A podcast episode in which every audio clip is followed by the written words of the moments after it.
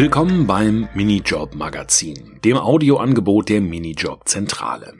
Hier informieren wir Sie regelmäßig über aktuelle Themen rund um Minijobs. Wenn Sie Interesse haben, auf dem Laufenden zu bleiben, abonnieren Sie einfach unser Magazin. In dieser Ausgabe erklären wir, was Arbeitgeber und Minijobber in der Corona-Krise wissen sollten.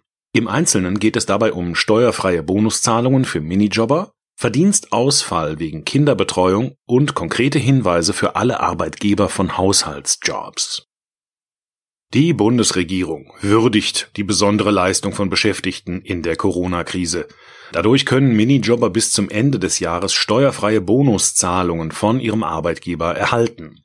In unserem ersten Beitrag erklären wir, unter welchen Voraussetzungen solche Bonuszahlungen steuerfrei sind und ob diese Auswirkungen auf die Verdienstgrenze von Minijobs haben.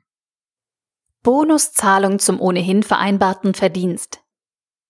Arbeitgeber können ihren Minijobbern zwischen dem 1. März 2020 und dem 31. Dezember 2020 Bonuszahlungen bis zu einem Gesamtbetrag in Höhe von 1500 Euro steuerfrei auszahlen oder als Sachleistungen gewähren.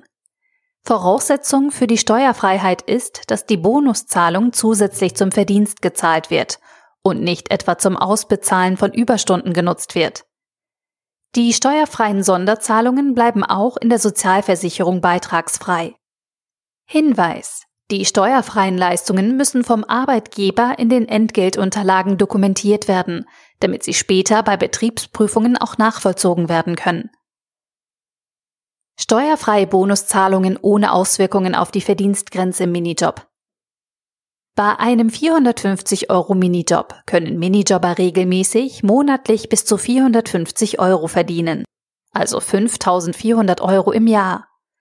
Wird diese Verdienstgrenze überschritten, liegt kein Minijob, sondern ein sozialversicherungspflichtiges Beschäftigungsverhältnis vor.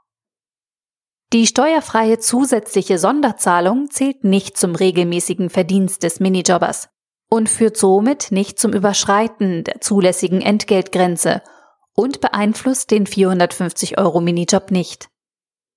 Beispiel. Ein Minijobber erhält einen monatlichen Verdienst von 450 Euro. Als Anerkennung für seine besondere Leistung in der Corona-Krise zahlt ihm der Arbeitgeber im Mai 2020 zusätzlich zum vereinbarten Verdienst eine Sonderzahlung in Höhe von 500 Euro aus. Die Beschäftigung bleibt weiterhin ein 450 Euro Minijob, da es sich bei der Sonderzahlung um eine steuerfreie und sozialversicherungsfreie Leistung handelt.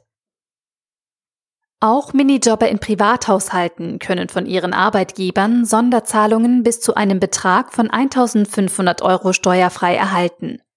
Sachleistungen, die der Privathaushalt der Haushaltshilfe zukommen lässt, zählen losgelöst von der steuerfreien Bonuszahlung hingegen niemals zum Arbeitsentgelt.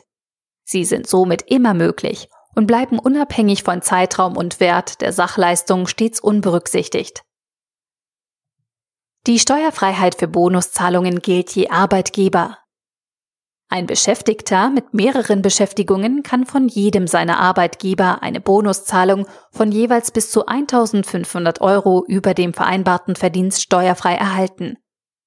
Hat ein Minijobber zum Beispiel noch eine sozialversicherungspflichtige Hauptbeschäftigung, kann er sowohl im Minijob als auch in der sozialversicherungspflichtigen Beschäftigung eine steuerfreie Sonderzahlung von bis zu 1500 Euro erhalten.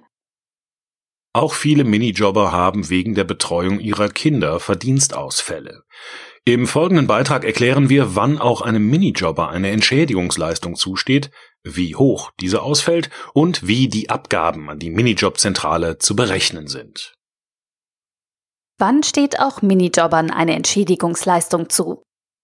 Die Entschädigungsleistung nach dem Infektionsschutzgesetz erhalten berufstätige Eltern oder Pflegeeltern, wenn sie ihre Kinder selbst betreuen müssen und dadurch einen Verdienstausfall erleiden. Dies gilt auch für Minijobber mit einem 450 Euro Minijob. Voraussetzungen die Schule oder Kindertagesstätte muss wegen behördlicher Anordnung zur Verhinderung der Verbreitung einer Infektionskrankheit geschlossen sein. Das zu betreuende Kind ist noch nicht zwölf Jahre alt. Oder das Kind ist behindert und auf Hilfe angewiesen. Das Kind muss in der Zeit der Schließung vom Minijobber selbst zu Hause betreut werden.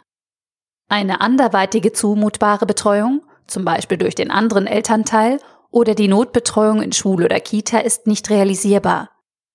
Verwandte, die einer Risikogruppe angehören, zum Beispiel die Großeltern, sind hiervon ausgenommen. Kein Anspruch besteht bei Minijobbern, die eine andere Möglichkeit haben, ihre Arbeit vorübergehend bezahlt fernzubleiben. Dies ist zum Beispiel gegeben durch den Abbau von Zeitguthaben oder bezahlte Freistellung aus anderen Gründen. Das heißt, wenn der Minijobber bereits nach anderen gesetzlichen, tariflichen, betrieblichen oder individualrechtlichen Grundlagen unter Fortzahlung des Verdienstes oder einer der Höhe nach dem Verdienst entsprechenden Geldleistung der Arbeit fernbleiben kann. Hinweis. Ob die Voraussetzungen erfüllt sind, prüft nicht die Minijobzentrale. Sollte ein Arbeitgeber Zweifel haben, ob bei einem Minijobber die Auszahlung einer Entschädigungsleistung nach dem Infektionsschutzgesetz erfolgen kann, empfehlen wir, sich vorab zur Klärung mit der zuständigen Behörde in Verbindung zu setzen. Welche Behörde zuständig ist, regelt jedes Bundesland selbst. Eine Frist für die Antragstellung sieht das Infektionsschutzgesetz nicht vor. Wie hoch ist die Entschädigungszahlung für Minijobber? Minijobber erhalten eine Entschädigung in Höhe von 67 Prozent des entstandenen Verdienstausfalls. Die Entschädigungsleistung wird für maximal sechs Wochen gezahlt. Diese Regelung gilt befristet bis Ende des Jahres 2020. Achtung! Für die Zeit, in der die Betreuungseinrichtung oder Schule ohnehin geschlossen hätte, zum Beispiel Schulferien, kann keine Entschädigungszahlung beantragt werden. Wie sind die Abgaben an die Minijobzentrale zu berechnen? Während des Bezugs einer Entschädigungsleistung nach dem Infektionsschutzgesetz besteht der Minijob fort. Bei der Zahlung der Abgaben an die Minijobzentrale sind jedoch Besonderheiten zu beachten. Für die Berechnung der Abgaben ist zunächst der normale Bruttoverdienst auf 80 Prozent zu kürzen.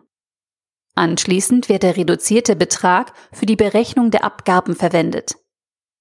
Die Umlagen zum Ausgleich der Arbeitgeberaufwendungen U1 und U2, die Insolvenzgeldumlage und die einheitliche Pauschalsteuer sind ebenfalls abzuführen, sofern der Arbeitgeber diese Abgaben ansonsten auch zahlt. Diese Abgaben berechnen sich von dem Betrag, nach dem sich auch die Beiträge zur Rentenversicherung bemessen. Für rentenversicherungspflichtige Minijobber besteht die Versicherungspflicht in der Rentenversicherung fort. Die Beiträge zur Rentenversicherung sind ebenfalls von 80 Prozent des Verdienstes zu zahlen. Die Entschädigungsbehörde trägt die Beiträge in voller Höhe allein. Der Arbeitnehmer ist daher für die Zeit der Entschädigungszahlung nicht an der Beitragszahlung zur Rentenversicherung zu beteiligen. Da die Entschädigungszahlung wie Verdienst zu behandeln ist, muss der reduzierte Betrag auch bei der nächsten Entgeltmeldung zur Sozialversicherung, zum Beispiel Jahresmeldung, berücksichtigt werden. Die Berechnung und Zahlung der Abgaben an die Minijobzentrale erfolgt durch den Arbeitgeber. Der Arbeitgeber kann für diese Abgaben, wie für die Entschädigungsleistung selbst, bei der von den Ländern bestimmten zuständigen Behörde einen Erstattungsantrag stellen. In unserem letzten Beitrag informieren wir über besondere Regelungen in der Corona-Krise, und zwar für alle privaten Arbeitgeber, die Haushaltshilfen auf Minijob-Basis beschäftigen. Kontaktverbot. Darf eine Haushaltshilfe überhaupt noch im privaten Haushalt arbeiten? Die Bundesregierung hat ein Kontaktverbot beschlossen. Dieses ist nicht als Ausgangssperre oder gar als Verbot zu verstehen, zur Arbeit zu gehen. Für die Arbeit in Privathaushalten gibt es keine Einschränkungen, sodass der Weg zur Arbeit und die Arbeit an sich somit erlaubt sind. Auch im Privathaushalt gilt Mindestabstand. Wie im Alltag üblich ist auch bei der Arbeit ein Mindestabstand von 1,5 Meter von Mensch zu Mensch einzuhalten. Am besten ist es, wenn Arbeitgeber und Haushaltshilfe Verhaltensregeln abstimmen. Informationen zum Arbeitsschutz in Zusammenhang mit dem Coronavirus gibt es beim Bundesministerium für Arbeit und Soziales.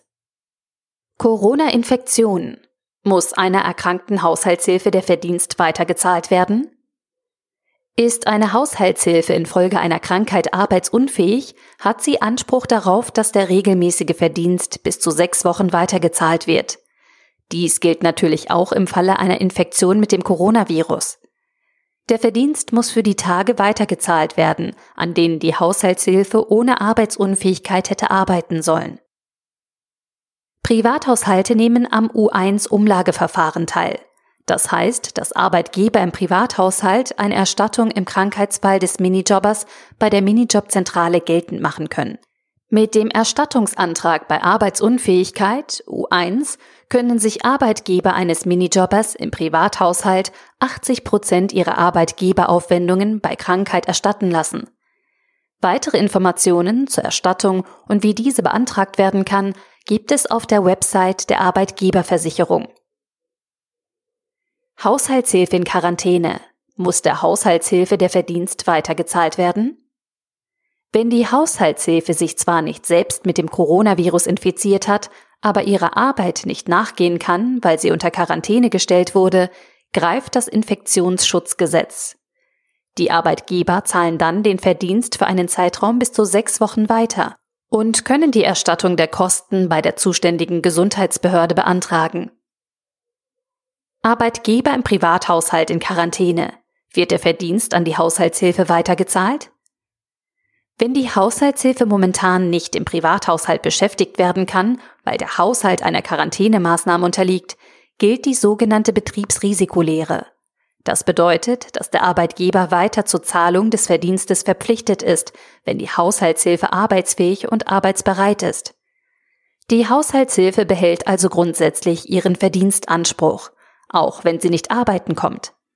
Allerdings können Arbeitgeber und Arbeitnehmer für diese Konstellation, in denen beide den Arbeitsausfall nicht zu vertreten haben, arbeitsvertraglich etwas Abweichendes vereinbaren, zum Beispiel Bezahlung ohne Arbeitsleistung und Nachholen der Arbeitsstunden nach Beendigung der Quarantäne. Das war die fünfte Ausgabe unseres Minijob-Magazins. Wenn Sie mehr über Minijobs erfahren und über aktuelle Entwicklungen auf dem Laufenden bleiben möchten, dann abonnieren Sie unser Audiomagazin oder besuchen Sie unseren Blog unter blog.minijob-zentrale.de.